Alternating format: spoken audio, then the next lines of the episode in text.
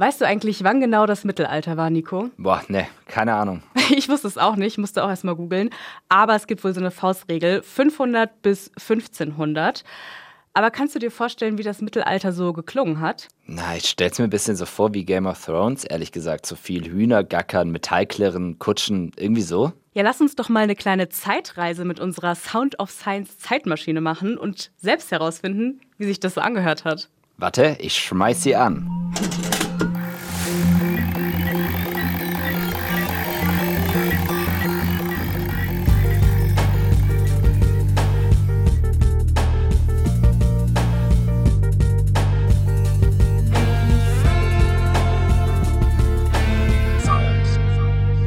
Ihr hört Sound of Science, den Podcast von Science Notes, dem Magazin für Wissen und Gesellschaft.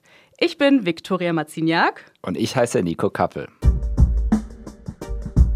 Bei Sound of Science dreht sich ja alles um Töne, und zwar um die Geräusche aus der Wissenschaft. In jeder Folge gibt es so einen Sound. Ein Wissenschaftler oder eine Wissenschaftlerin erklärt mir dann, welche Geschichte dahinter steckt. Und ich sage euch, wie Wissenschaft und Popkultur zusammenhängen. In dieser Staffel geht es ja ums Reisen. Und reisen kann man nicht nur über Ozeane und Kontinente, sondern auch durch die Zeit. Zumindest in der Theorie. Das geht dank Forschenden aus Geschichte und Archäologie, die für uns die Vergangenheit in die Gegenwart bringen. Und es gibt sogar Wissenschaftlerinnen und Wissenschaftler, die sich mit den Geräuschen der Vergangenheit beschäftigen. Wir haben heute zwei Sounds of Science. Beide klingen, als kämen sie höchstpersönlich aus dem Mittelalter, obwohl es da ja noch keine Mikros und Smartphones gab. Wie das geht, verraten wir gleich. Unser erster Sound of Science klingt so.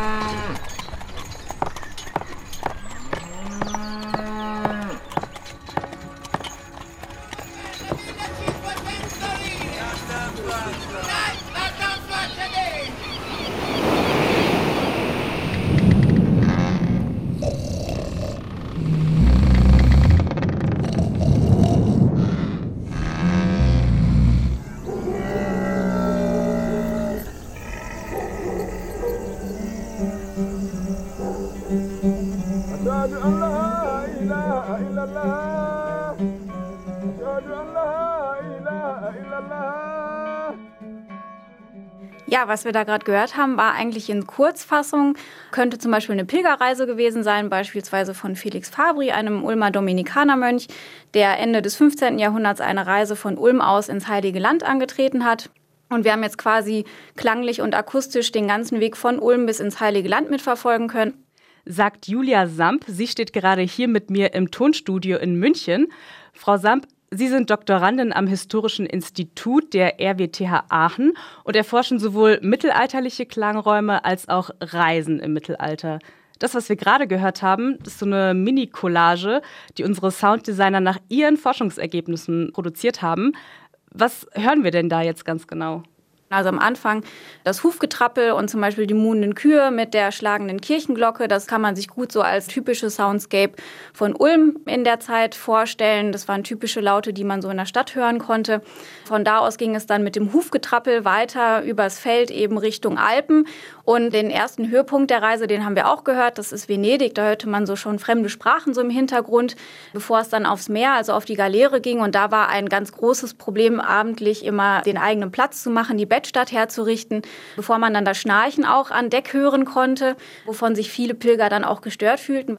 Und wenn man dann die Seereise mit dem tosenden Meer überstanden hatte, kam man eben im Heiligen Land an und das war so eine ganz andere fremde Klangkulisse, die auch von den Pilgern sehr aufmerksam dann verfolgt worden ist. Also zum Beispiel das Kamel, was wir da gerade gehört haben, sorgte immer wieder für Aufsehen. Ähm, Krokodile hat man auch gehört und was vor allem auch immer wieder zu Kontroversen geführt hat, war eben der Muezzinruf und die fremde Sprache eben im Heiligen Land.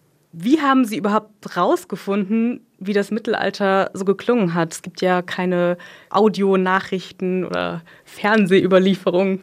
Ich habe vor allem mit Texten gearbeitet, also mit Reiseberichten, die eben wirklich von den Pilgern oder den Reisenden selber dann verschriftlicht wurden. Und wo das eben auch sehr, sehr genau tatsächlich aufgezeichnet wird, was denn gehört wurde.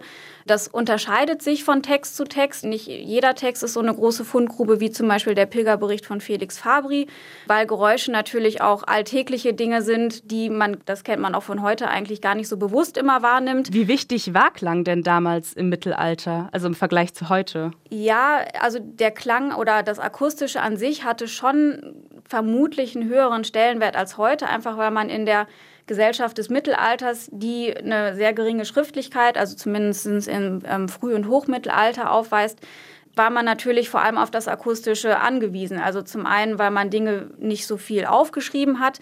Das heißt, es lief viel über das Verlesen, über das Rezitieren. Das heißt, da musste man auch genau zuhören. Und dem von Vorteil für diese Situation war eben, dass wir im Mittelalter von einer sogenannten Lo-Fi-Lautsphäre ausgehen können. Äh, sorry, was heißt Lo-Fi-Sphäre? Das heißt, man hat einen relativ niedrigen Grundpegel des Klanges, also niedriges Grundrauschen, nicht so wie heute, wo man eigentlich so ein permanentes Rauschen um sich herum hat, auch aufgrund, also zum Beispiel in der Stadt kann man sich das vorstellen, da ist ja immer so ein Summen um einen rum und das hatte man im Mittelalter eben nicht. Und da sticht natürlich auch jeder Klang, der produziert wird, umso deutlicher hervor. Und deswegen vermutet man auch, dass das Gehör eines mittelalterlichen Menschen besser gewesen sein wird als unser heutiges Gehör, weil man auch eben darauf angewiesen war zu hören. Also die Leute waren auf jeden Fall aufmerksamer, könnte man sagen. Würde ich mal vermuten, ja. Übrigens, Mittelalter und Pop, das geht auch super zusammen. Das haben sich auch Musikerinnen und Musiker im Internet gedacht, die das Genre Bardcore erfunden haben. Also wie Hardcore, nur eben mit B für Barden. Die haben Coverversionen von bekannten Popsongs aufgenommen, aber eben im Mittelalter-Style. Hier hört man zum Beispiel Shakiras Hips Don't Lie von der Bardcore-Band Stand Tough. Da will man doch direkt mit dem Krug in der einen Hand und einer holden Begleitung in der anderen in der Taverne abtanzen, oder? Ihre Forschung hat auch gezeigt, und das finde ich super interessant, dass es heute gar nicht mehr Lärm in Anführungsstrichen gibt als damals, weil Lautstärke individuell empfunden wird. Also es gab ja zum Beispiel keine Autos und Presslufthammer. Haben sich die Leute trotzdem von Lärm gestört gefühlt? Also heute hat der Begriff Lärm eigentlich eher so eine umweltbezogene Komponente, also gilt quasi als Lärmbelästigung im Sinne von gesundheitsschädlicher Umwelteinwirkung oder Umwelteinfluss. Das hat sich sehr stark da in diese Richtung entwickelt seit der Industrialisierung und der Urbanisierung. Aber auch das Mittelalter zeigt besonders, dass Lärm vor allem auch eben eine soziale Komponente aufweist und eine akustische Störung bedeutet, beziehungsweise dann auch als Begriff verwendet wird, der als Metapher für eine soziale Störung verwendet wird. Also wenn zum Beispiel die Humanisten sagen, die murrenden Bauern und die muhenden Kühe oder die Karren, die vor dem Fenster vorbeifahren, das wäre Lärm, dann ist damit auch ja eine sozial-kulturelle Situation kritisiert, von der sie sich halt abgrenzen möchten. Also die Reichen sozusagen haben sich von dem Lärm der Ärmeren gestört gefühlt. Jetzt frage ich mich noch eins, wir haben ja vorhin in dieser Soundcollage eine Kuh, eine Glocke, ein Muezzin gehört. Das gibt es ja heute auch alles noch. Warum erforscht man dann trotzdem, wie es im Mittelalter geklungen hat? ich finde, diese akustische Dimension verleiht dem Mittelalter halt viel mehr Tiefenschärfe. Also es eröffnet eine ganz andere ja, Ebene neben der, ja, ich sag mal, Ereignisgeschichte und kann einfach die allgemeine Geschichte des Mittelalters weiter und fortschreiben, also indem die akustische Dimension die Geschichte einfach ergänzt oder auch korrigieren kann zum Beispiel, weil es da einfach, und das finde ich auch das Spannende an dieser Klanggeschichte, weil da auch tatsächlich der Mensch im Fokus steht. Also dass man, weil man da wirklich auf den Hörer fokussiert ist. Dadurch, dass man eben nur Texte von Schreibenden hat, steht der halt automatisch im Mittelpunkt und man hat zumindest auch das Gefühl, man wird dem mittelalterlichen Menschen so ein bisschen näher kommen können dadurch. Wir haben ja unsere Science Notes Reise-Playlist. Was haben Sie denn da für uns im Gepäck? Was haben Sie da mitgebracht? Ja, ich habe ein äh, Lied mitgebracht, ähm, passend auch tatsächlich zum Thema, also zum Thema Lärm von meiner Doktorarbeit. Und das wäre von den Beastie Boys Make Some Noise. und gibt es da noch irgendeine Geschichte dahinter? Ja, also einerseits passt es halt äh, zum Thema meiner Doktorarbeit. Auf der anderen Seite habe ich früher oder eigentlich auch immer noch höre ich gerne Beastie Boys und deswegen ist es einfach die perfekte Kombination auch für eine gute Partynacht äh, immer gut geeignet. Deswegen passt das eigentlich rundum. Wie klang denn so eine Party im Mittelalter? Ähm, da gibt es tatsächlich auch äh, Quellenbelege zu, wie man sich das so vorstellen kann. Also auch auf dieser besagten Pilgerreise von Felix Fabri beschwert er sich nämlich des Öfteren, wenn um ihn herum gefeiert wird und er eigentlich schlafen möchte. Und das äh, kann man sich eigentlich genauso denken, wie das auch heute ist. Also da wird gelacht, da wird geschrien, da wird getanzt. Also es ist eigentlich genau eine Party, wie man das sich auch heute vorstellen würde. Die Musik ist vielleicht ein bisschen anders, aber ansonsten ist das eigentlich auch genau das Gleiche. Ist ja eigentlich auch sehr beruhigend zu wissen, dass sich manche Dinge nie ändern. Genau, das hat sich definitiv nicht geändert. Jetzt reisen wir vom Spätmittelalter nochmal ungefähr 600 Jahre zurück zu unserem zweiten Sound in das Jahr 823 ins Frühmittelalter. Nico, kannst du nochmal die Zeitmaschine anschmeißen? Yes, los geht's. Halt dich fest.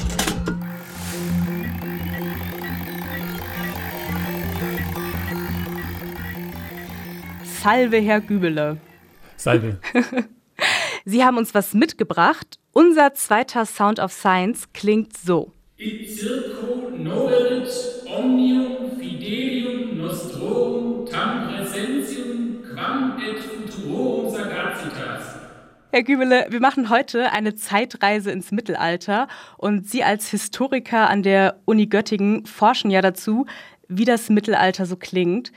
Wen oder was haben wir denn da gerade gehört? Ja, also Sie haben meine äh, Wenigkeit gehört, allerdings nicht auf Deutsch, sondern auf Latein. Ich habe eine Urkunde vorgetragen aus dem Jahr 823, die in der Königshalle in Ingelheim, in der Aula Regia, von Kaiser Ludwig dem Frommen ausgestellt wurde und dort vermutlich jedenfalls verlesen wurde. Sie haben das gehört so wie das damals geklungen hätte, wenn diese Ruine heute noch stehen würde. Es handelt sich um eine Computersimulation, die wir gemeinsam mit dem Fraunhofer Institut in Stuttgart für einige Zeit erstellt haben, um also diesen historischen Rederaum akustisch zu rekonstruieren. Die meisten von uns kennen das Mittelalter ja nur aus Hollywood, aus Game of Thrones oder aus Videospielen wie Assassin's Creed. Epische Schlachten, actionreiche Schwertkämpfe, wie es sich schon eher angehört hat, haben wir ja gerade gehört. Dank unserer Gäste und ihrer Sound History Forschung. Genau die hat es sich nämlich zur Aufgabe gemacht, zu rekonstruieren, wie das Leben lange vor Sprachnachrichten und Tonaufnahmen wirklich geklungen hat. Und die Sound History Forschung hat noch viel zu tun. Die gibt es nämlich erst seit diesem Jahrhundert. Also diese Königshalle, in der diese Rede damals gehalten wurde, die gibt es ja so gar nicht mehr. Sie haben den Text einer Urkunde in einem schallarmen Studio aufgenommen und die Halle, die wurde am Computer so simuliert, als würden da echt Leute drin sitzen und der Rede lauschen. Aber was wollten Sie eigentlich mit diesem Experiment herausfinden? Was macht eigentlich die Umgebungsarchitektur mit dem gesprochenen Wort? In dem Fall, was macht mittelalterliche Architektur, die nicht mehr steht mit dem gesprochenen Wort.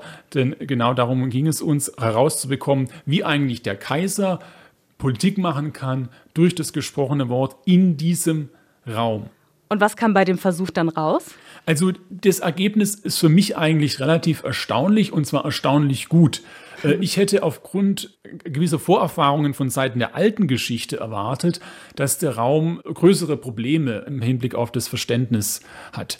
Aber es war für mich doch recht überraschend, dass dieser mittelalterliche Rederaum tatsächlich eine deutlich angenehmere Akustik bietet.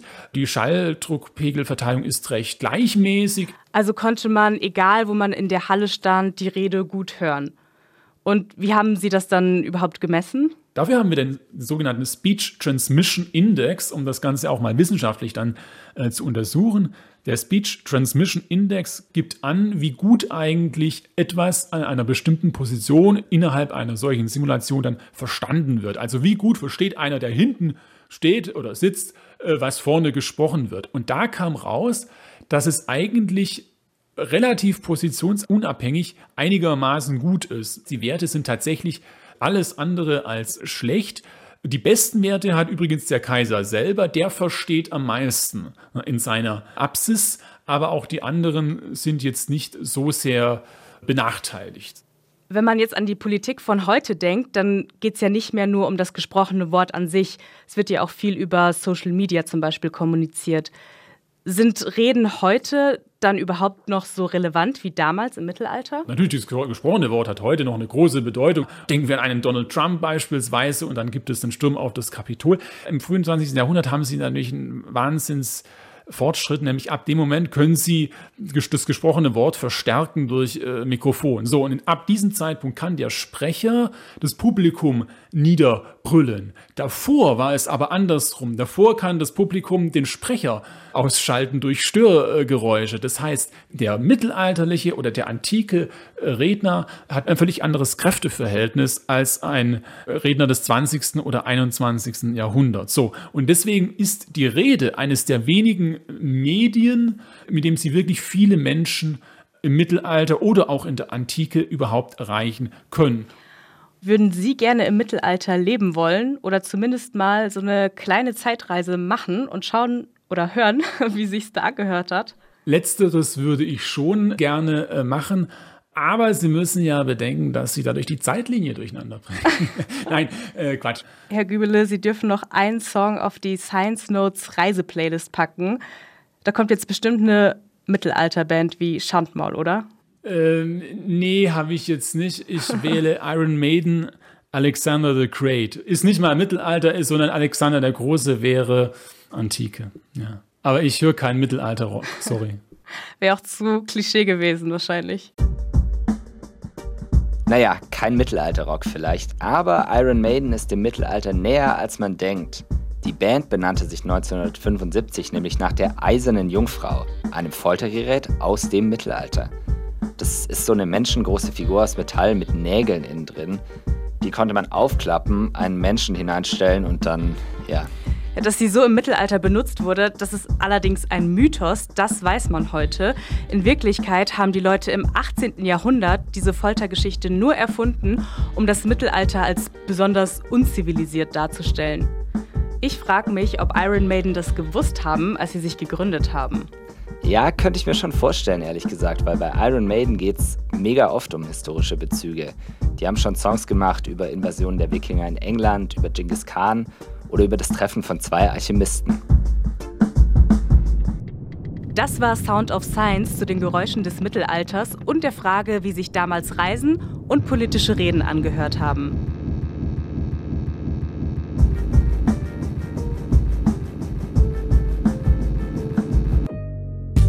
Das war die letzte Folge für diese Staffel. Wir hören uns in der nächsten. Bis dann. Ciao.